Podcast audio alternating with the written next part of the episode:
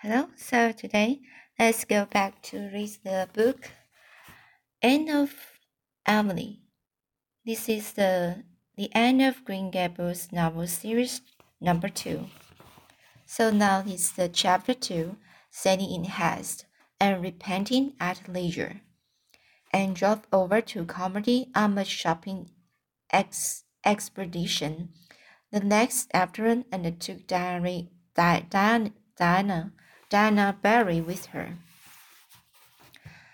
Diana was, of course, a pledged member of the Improvement Society, and the two girls talked about little else on the way to Carmody and back.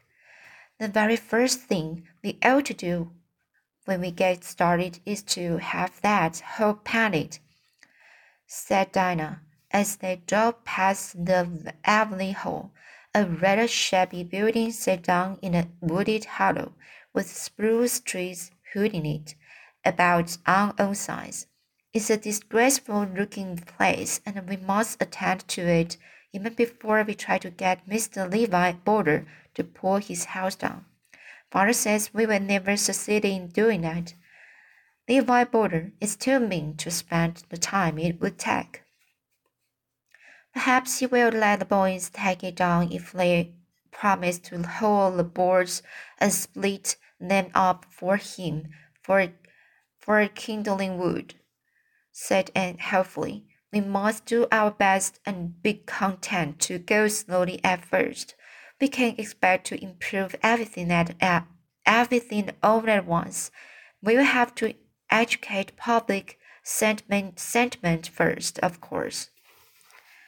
Dinah wasn't exactly sure what educating public sentiment meant, meant, but it sounded fine, and she felt rather proud that she was going to belong to a society with such an aim in, in view. I thought of something last night that we could do, and you know that three-cornered, three-cornered piece of ground where roads from Carmody and the new bridge and the white sands meet. It's all grown over with young spruce, but wouldn't it be nice to have them all cleared out and just leave the two or three birch trees that are on it?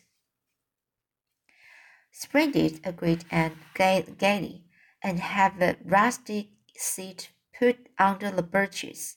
And when spring comes, we will have a flower bed made in the middle of it, and plant, plant geraniums. Yes, only, yes, only we will have to devise some way of getting old Mrs. Hiram Sloane, Hiram Sloane, to keep her cow off the load, or she will eat our geraniums up, laughed Danny, Diana. I begin to see what you mean by educating public sentiment, and there's the old Boulter house now. Did you ever see such a rookery?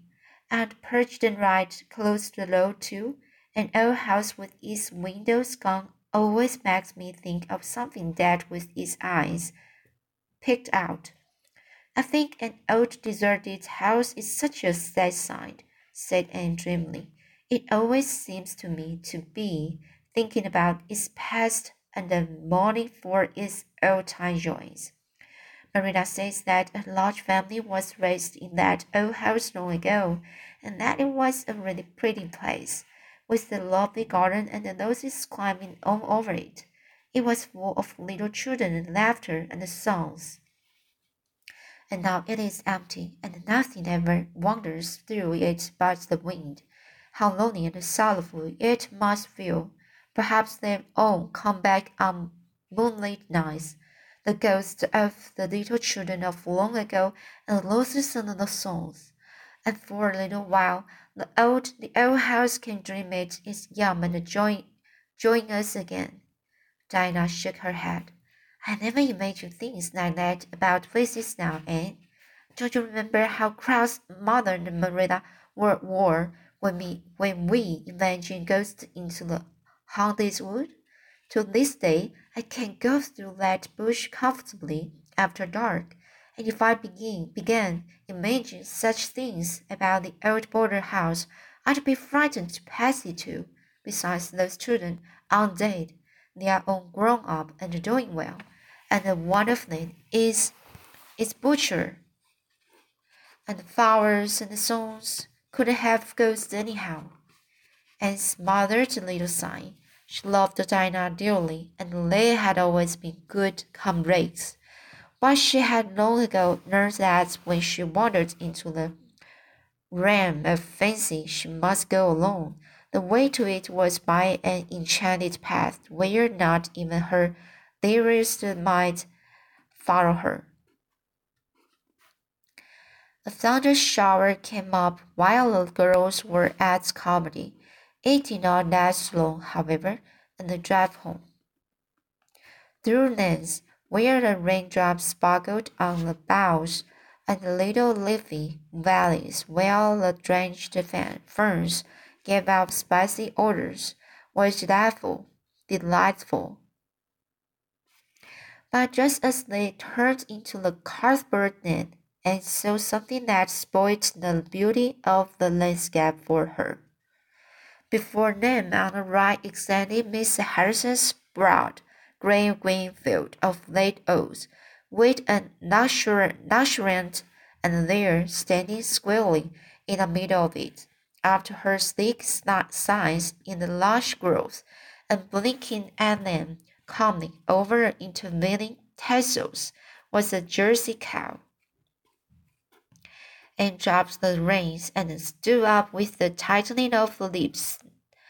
They boded no good to the predatory quad quadruped. Not a word said she, but she climbed nimbly down over the wheels and waked the crowd's fans, fans before Dinah understood what had happened. Anne come back, shrieked later, as soon as she found her voice. You will ruin your dress in that way, Grain. Ruin it. She doesn't hear me. Well, she will never get the cow out by herself. I must go and help her, of course. Anne was charging through the grain like a mad thing. Dinah hopped, hopped briskly down, tied the horse secured, securely to a post, turned the skirt of her pretty pretty gingham. Gingham dress over her shoulders, mounted her mounted the fence, and started in pursuit of her frantic friend. She could run faster than Anne, who was hampered by her cleaning, cleaning and drenched skirt, and soon overtook her. Behind them, they left a trail that would break Mr. Harrison's heart when he should see it. Anne for mercy's sake, stop, panted the poor Dinah. I'm right out of breath, and you are wet to the skin. Before, before Mr. Harrison sees her, gasped Anne. I don't care if I am drowned, if we can only do that.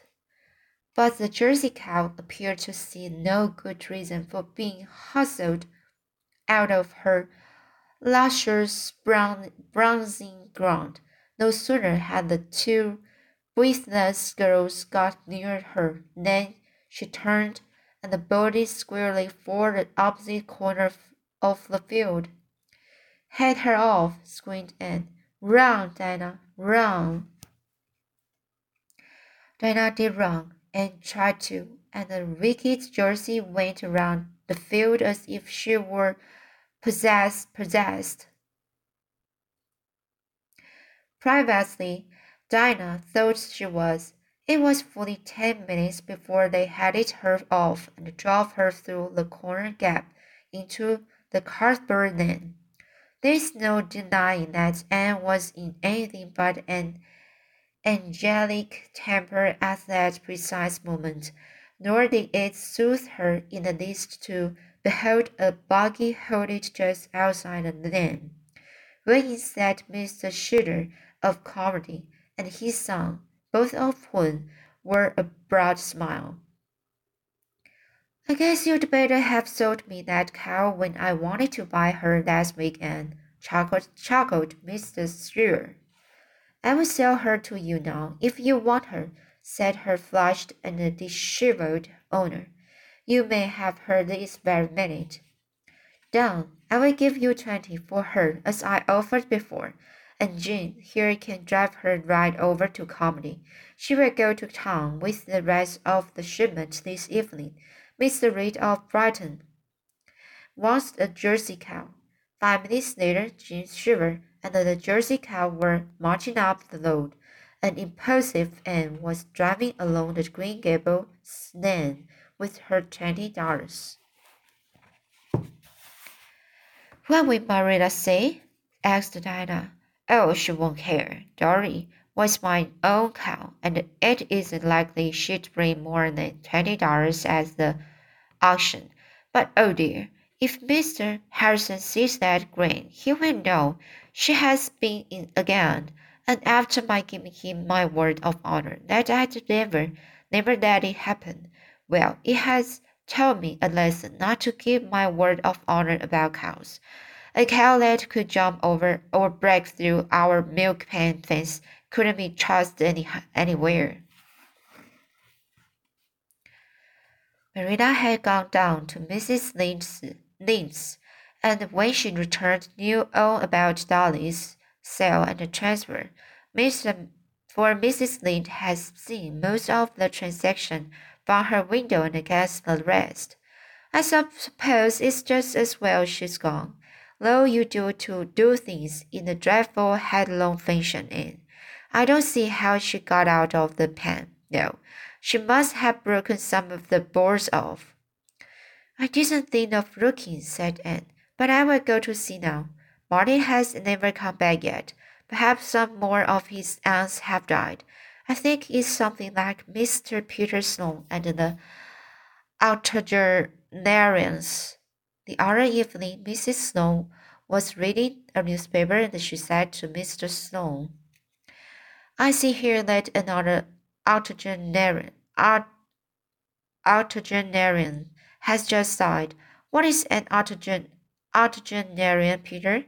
And Mrs. Snow says, he didn't know, but they must be very sickly creatures, for you never heard tell of them, but they were dying. That's the way with Marty's aunts. Marty's just like all the rest of those French, says Marilla in disgust. You can depend on them for a day. Marilla was looking over Anne's Carmody purchase when she heard a shrill shriek in the barnyard. A minute later, Anne dashed into the kitchen, wringing her hands. Anne Shirley, what's the matter now? Oh, Marilla, whatever should I do? This is terrible, and it's all my fault. Oh, will I ever learn to stop to reflect a little before doing reckless things? Mrs. Lynde always told me I would do something dreadful some day, and now I've done it. And you are the most exasperating girl. What is it you've done? Sold Mr. Harrison's Jersey cow the, one he brought from Mr. Bell to Mr. Shear. Do Dolly is out in the milking pen this very minute. Anne Shirley, are you dreaming? I only wish I were. There's no dream about it, though it's very like a nightmare. And Mr. Harrison's thought I'd finish.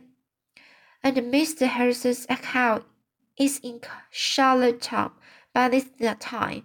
Oh, Marilla, I thought I'd finished getting into scrapes, and here I am in the very worst one I ever was in my life.